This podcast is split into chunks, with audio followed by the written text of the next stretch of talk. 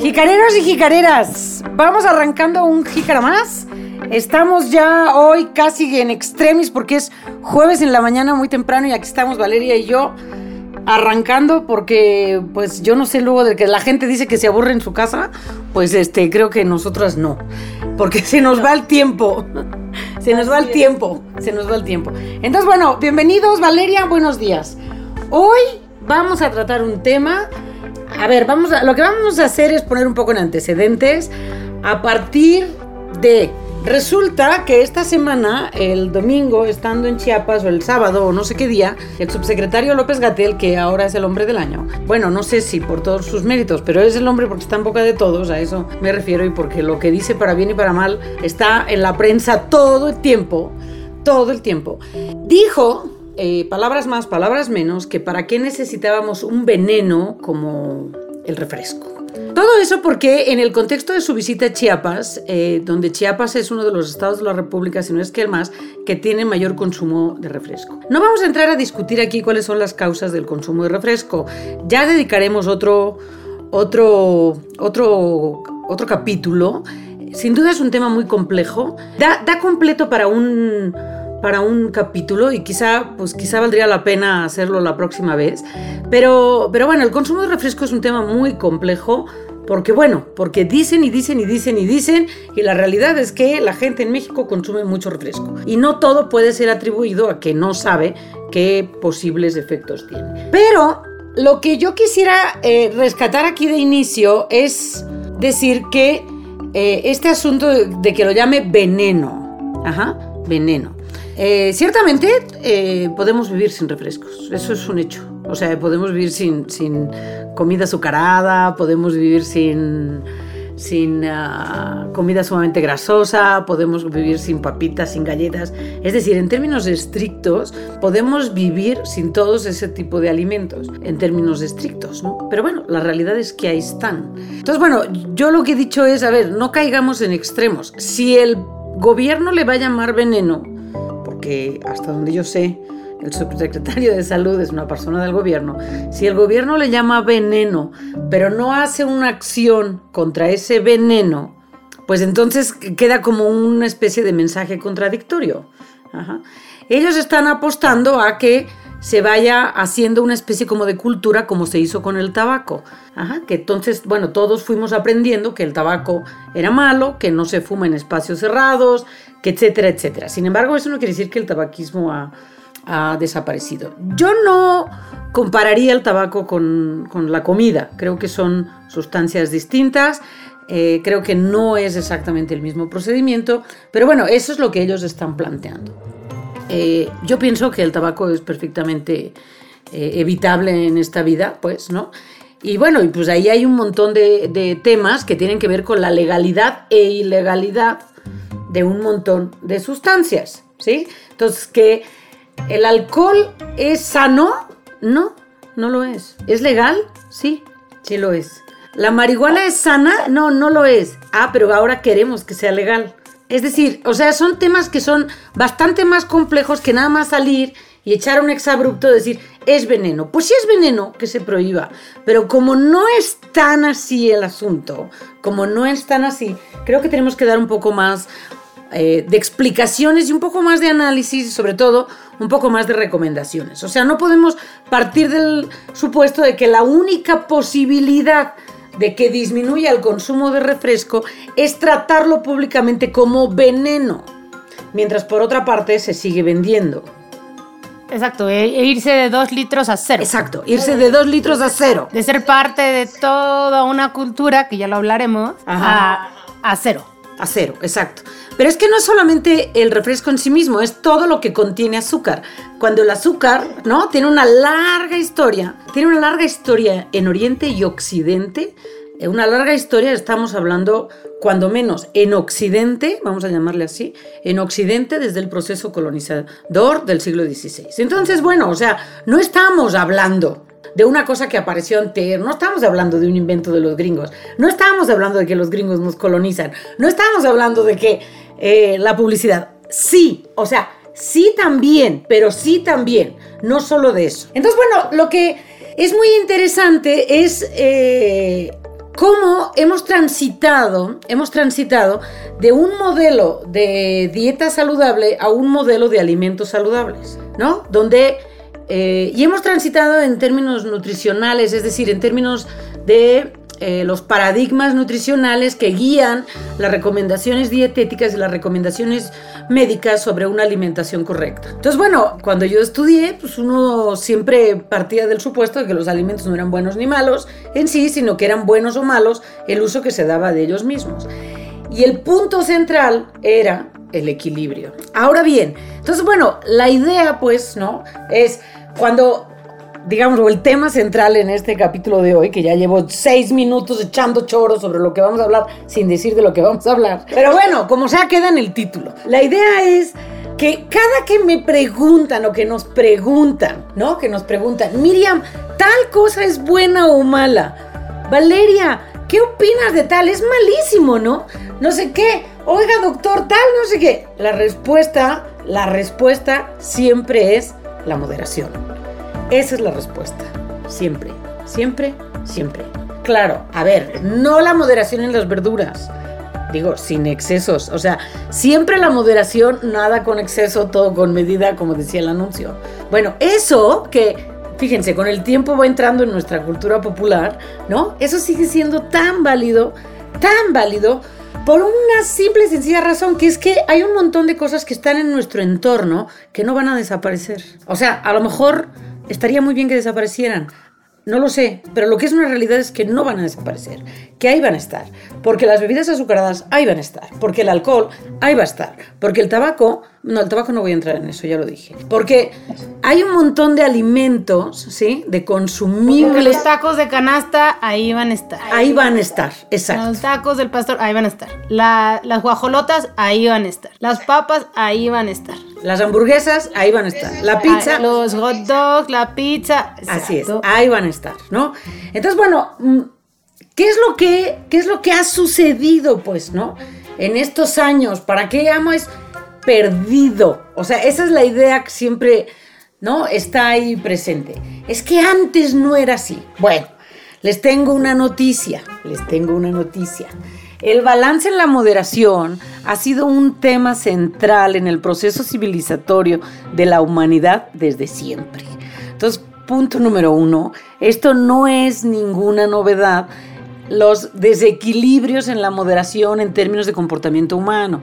Eso ha estado presente. Hay un libro muy bonito muy bonito, que no sé si ya lo había recomendado, pero si no se lo vuelvo a recomendar, que se llama eh, Lo sano y lo mal sano, que es de, un autor francés, es que yo no sé si es historiador, ha de ser historiador Vigarello, eh, Georges Vigarello francés, pero está traducido al español. Además, es un libro de suyo muy lindo. Pero bueno, Vigarello lo que hace es un recuento histórico para mostrar cómo, cómo ha habido en diferentes culturas y en la historia de la humanidad diferentes formas del control corporal, vamos a llamarle así, y del control de la moderación versus los excesos, ¿no?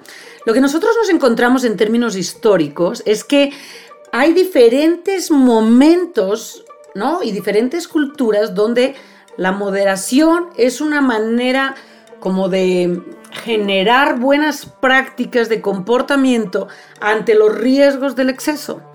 Y el exceso, a su vez, es una manera de dejar desbordar ¿sí? ciertos sentidos y emociones en determinados momentos y ocasiones.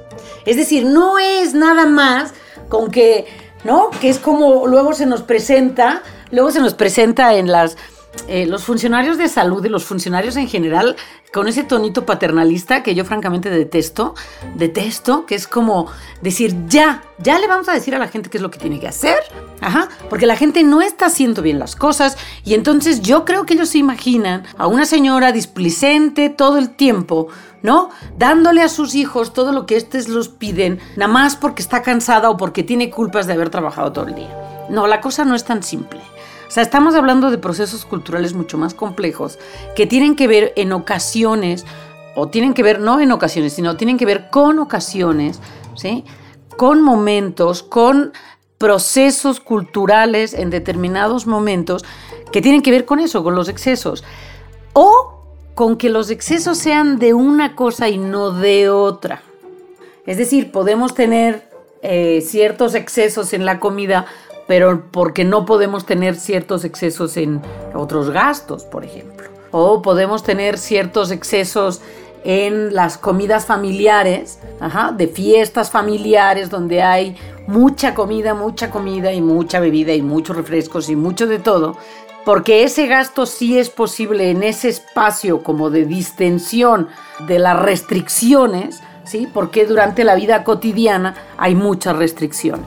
Ahora, en términos alimentarios, el principal en términos alimentarios y en términos históricos, el principal elemento importante ahí a señalar es que la moderación en la comida sirve a su vez para la moderación del, del de la corporalidad, pues, ¿no? Es decir, cuando se considera que un cuerpo está suficientemente grande que muestra una dificultad de contención o una falla, vamos a llamarle así entre comillas, ¿no? Una falla de la dificultad social de la contención. Y ahí también es muy interesante porque Vigarello dice, las limitaciones a las dimensiones corporales siempre han existido. Lo que pasa es que en diferentes momentos de la historia y en diferentes culturas, esas, esas eh, líneas donde se empieza a ver la falta de contención. Ojo, no estoy hablando con la falta de contención individual, ¿eh? estoy hablando de procesos de contención cultural que se manifiestan, que se manifiestan en normas sociales de comportamiento. Eso es más o menos lo que explica Norbert Elias en su libro de El proceso de la civilización. Es decir, cómo se construyen normas sociales que permiten generar toda una serie de procesos de contención del comportamiento humano para que las sociedades sean funcionales a largo plazo, funcionables, viables, lo que sea, ¿no? Entonces, una de las formas, digamos, ¿no? Es la contención en las formas de comer. Entonces, por ejemplo, hay cosas que, aunque uno sea un dragón de cuidado, cuando va a determinados lugares no come mucha cantidad porque puede entender que está socialmente mal visto. Eso sería una norma social de contención. ¿Me explico? En términos individuales sería otra cosa.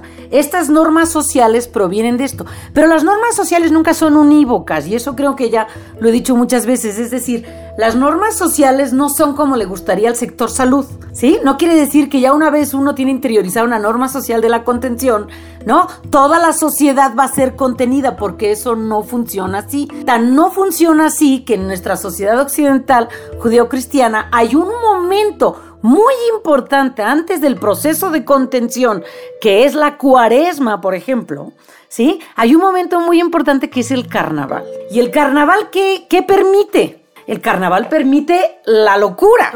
Todo. Exacto. Es un momento de distensión enorme social donde está permitido el disfrazarse, el jugar con el mal, el jugar con el miedo, el jugar con, con casi todos, digamos, si seguimos esa línea judeocristiana, ¿no? Con, los, con los pecados capitales, ¿no? ¿Por qué? Porque el siguiente periodo, el siguiente periodo, Ajá, es el periodo de la contención, que la cuaresma en sí mismo, como el ramadán, como otros formas que tienen todas las culturas en sus manifestaciones religiosas, tiene momentos de contención. Entonces, son 40 días donde la contención en los impulsos, la contención en los impulsos permite la reflexión de determinados valores, etc. Y antes de eso, ¿qué se hace? Dar rienda suelta a los impulsos. Bueno, ¿qué quiero decir con esto? Es lo mismo, es lo mismo que cuando, bueno, a mí me ha pasado con algunos pacientes que vienen ahí. Bueno, el lunes. Déjame entonces, me voy a comer con toda la familia, todo lo que sea, fin de semana y ya empiezo el lunes, ¿no? Sí, antes de, porque están anticipando. O sea, como si fueran a entrar a una cuaresma. Exacto, están anticipando un periodo de contención. Ahora, eso no es una voluntad individual, eso es una idea sociocultural, ¿sí? Es decir, eso se nos ocurre no porque somos unos pinches dragones, no sé qué. Ay, perdón, ya dije una peladez. Pero bueno, este, porque somos unos dragones, no sé qué, no sé qué. No, eso se nos ocurre, ¿sí? Porque eso es lo que socialmente hemos aprendido todos. Antes de un periodo de contención, viene un periodo de dar rienda suelta al impulso. Ajá. Porque uno ya sabe que va a tener, entonces tiene ese, ese momento, pero eso no es un impulso individual, es el resultado de la cultura, ¿no? Entonces, bueno, quizá, quizá lo que tenemos que pensar es cómo, pues, ¿no? En nuestra sociedad tenemos que buscar social y culturalmente formas de cómo dar rienda suelta a los impulsos, porque esos impulsos son humanos. Como si fuera porque lo que yo estoy diciendo, a final de cuentas, aquí, no es más que un asunto profundamente filosófico, que es el impulso humano. o sea, sí hay un impulso humano en, eh, en, en, si hay un impulso humano muy íntimo, fíjense, es tan íntimo que no me sale la palabra en español, pero bueno, es un impulso humano porque es, son cosas que uno aprende desde muy chiquito, pues, ¿no? Este, es un impulso humano a, al desmadre, digamos, ¿no? Es un impulso humano, pues bueno, ¿verdad que tenemos un impulso humano eh, y que tenemos que enseñarles a los niños, ¿no? Cuando en eh, determinados momentos empiezan a tener juegos con sus compañeritos de determinados juegos de, espérate, esto no se hace, esto no se hace en público, esto se hace en privado, esto no siempre, o sea, tenemos impulsos sexuales, eróticos, tenemos impulsos de comer determinadas cosas que nos gustan más, tenemos impulsos de ira, por ejemplo, que es otra de las, em, ¿cómo se llama? De, las eh, sensaciones que tenemos que socialmente ir controlando, pues, ¿no? Uno no se puede enojar en cualquier parte, ni con cualquier persona, ni con cualquier momento, y, ¿no? Todo el tiempo estamos haciendo ejercicios, ejercicios de, de, contención de la ira, de racionalización de la ira, etcétera, pues, ¿no? Eh, igualmente no podemos todo el tiempo echar echando relajo, o sea, pues hay momentos para echar relajo, etcétera. Todas esas cosas son cosas que se van aprendiendo, ¿no? Entonces pareciera que, pareciera pues que en esta sociedad donde eh, ojo, la sociedad de consumo lo que genera es continuamente el estímulo del impulso del consumo, ¿sí? Porque no solamente, no solamente, digamos, se nos acusa socialmente de que esta es la sociedad de la obesidad, sino también la sociedad de la que no tiene ahorro, la sociedad de que no procrastina, o sea, que no, va a ser, procrastina en el trabajo, pero no procrastina en el deseo. ¿No? Una cosa que se dice, o sea, hoy podemos nosotros desear cualquier cosa y casi que apretando tres botones en tu computadora, siempre y cuando tengas los fondos disponibles, ¿no? Lo puedes obtener, o sea, todas esas cosas es, increíble, pues, ¿no? Eh, digo, si algo la pandemia ha mostrado es que que bueno, pues si antes era, uno pensaba en la planeación de ahora que vaya al súper voy a comprar tal o cual cosa, ahora simplemente dices, ah, antes de que se me olvide, y ya que estoy aquí en la computadora, ¿no? Pues de una vez lo pido por Amazon y, ya, y ya no tengo que estar haciendo mis listas infinitas de que cuando salga vaya a comprar tal cosa. O sea, es inmediato, inmediato. Es, es muy difícil hacer una contención dentro de un movimiento ahorita que no, que, que es así descontenido. Exactamente. Ahora, nosotros ahora estamos, por ejemplo, en una contención espacial, ¿no? En una contención espacial. Pero una cosa, por ejemplo, que se ha visto es justo en esa contención espacial, ¿no? Yo acabo de ver un reportaje de que en algunos países la población ha subido entre 1 y 4 kilos durante todo este tiempo de cuarentena, ¿no?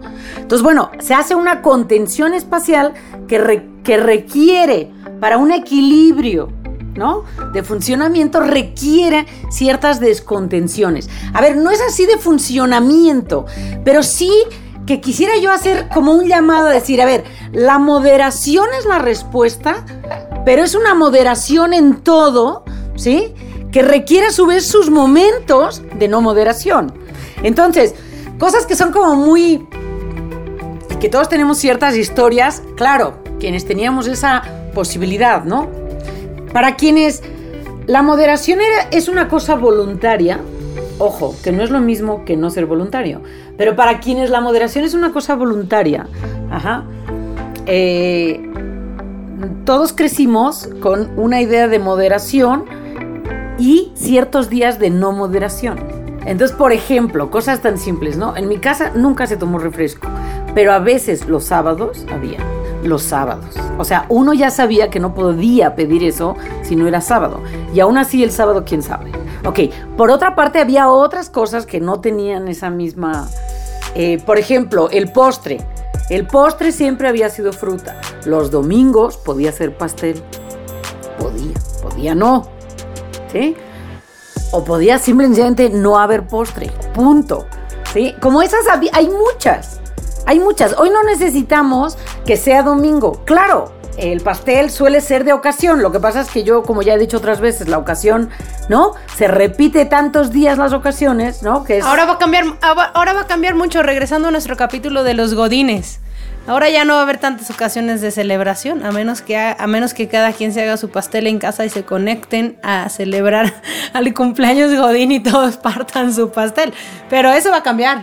Va a cambiar mucho porque ya ayer justamente estaba viendo un mensaje que, que, mandaba una compañía que no decía ya trabajan en casa hasta, hasta, hasta nuevo aviso, decía trabajan donde sea. Me encantó esa frase, de donde sea. Donde sea. Entonces, pues bueno. Bueno, todo esto para decirles, uno, uno, que la moderación no es una cosa tan sencilla de decir usted aguántese.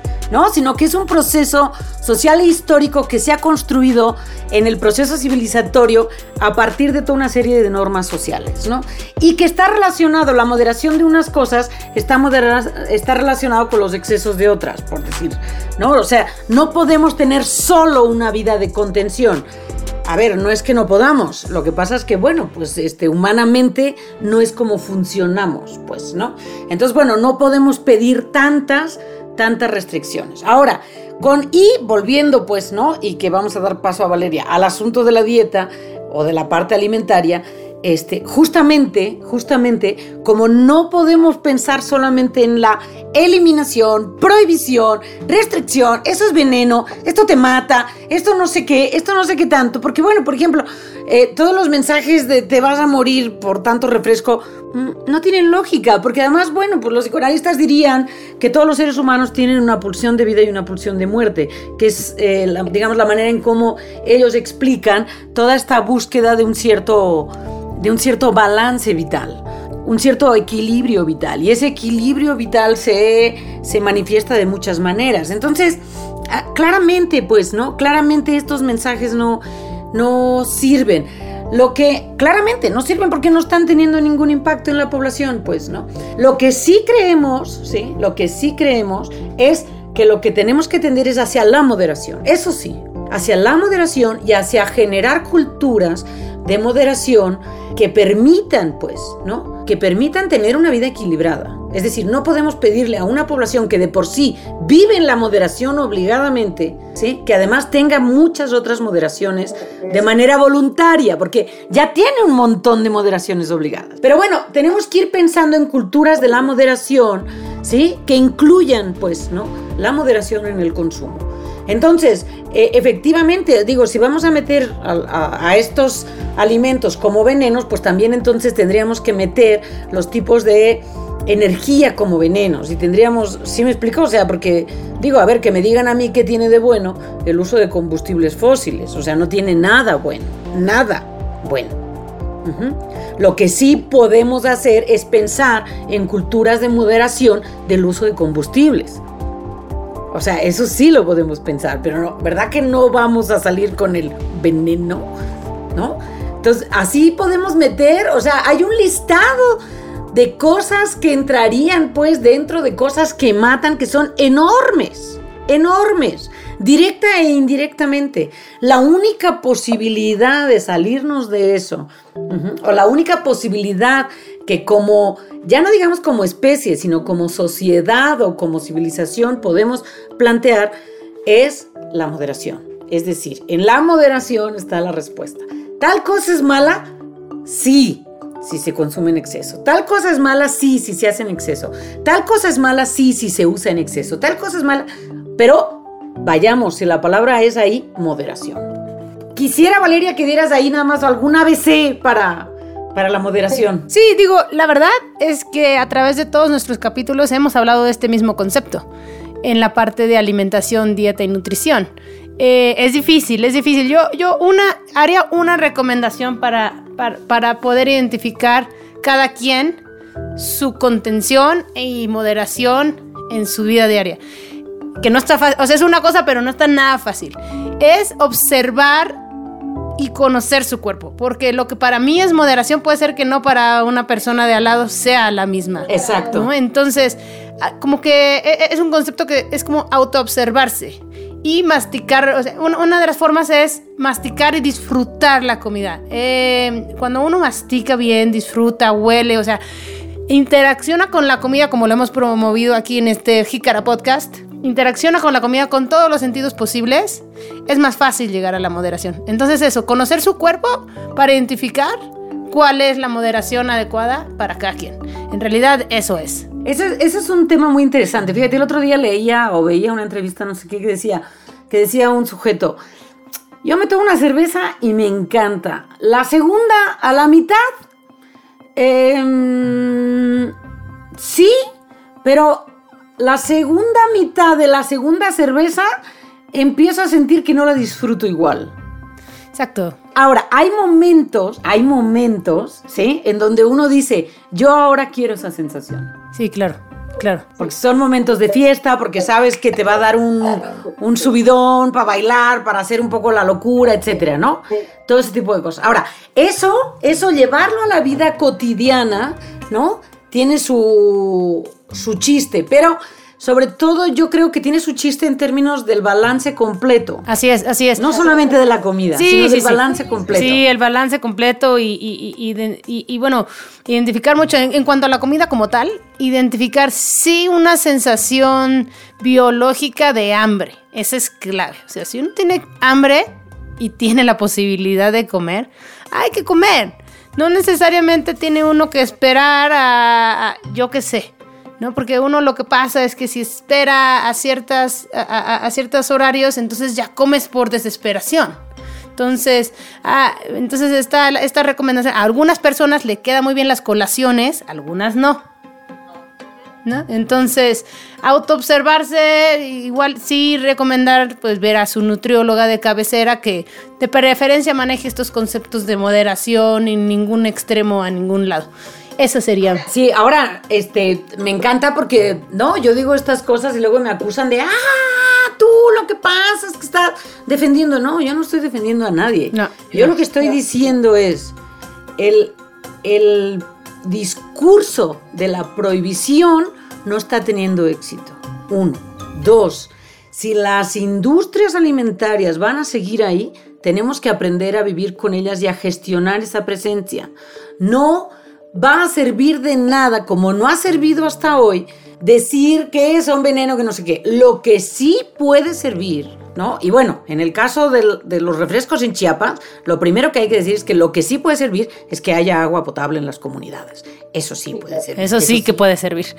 Eso sí que puede servir, ¿no? Entonces, bueno, a ver, ¿no? Pero este, lo que sí puede servir es que pensemos en cómo generamos y gestionamos, ¿no? Una cultura hacia la moderación. No veo otra posibilidad. Bueno, pues sí, podemos, o que la cierren.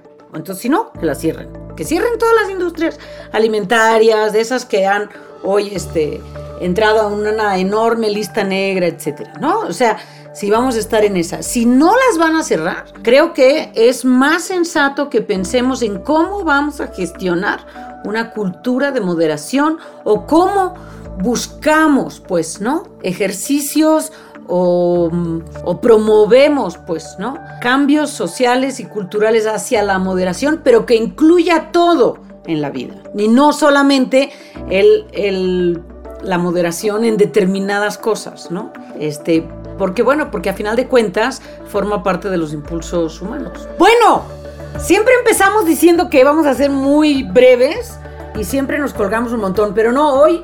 Hoy 30 estuvo bien, hoy estuvo bien. 30 minutos flat. Flat. Nos oímos la próxima semana. Síganos en Jícara Ideas. Valeria, muchas gracias. Gracias, Miriam. a conectar a sus hijos a otra cosa. Que tengan buen día todos. Buena tarde, buenas Igualmente, noches. adiós. Bye. Bye.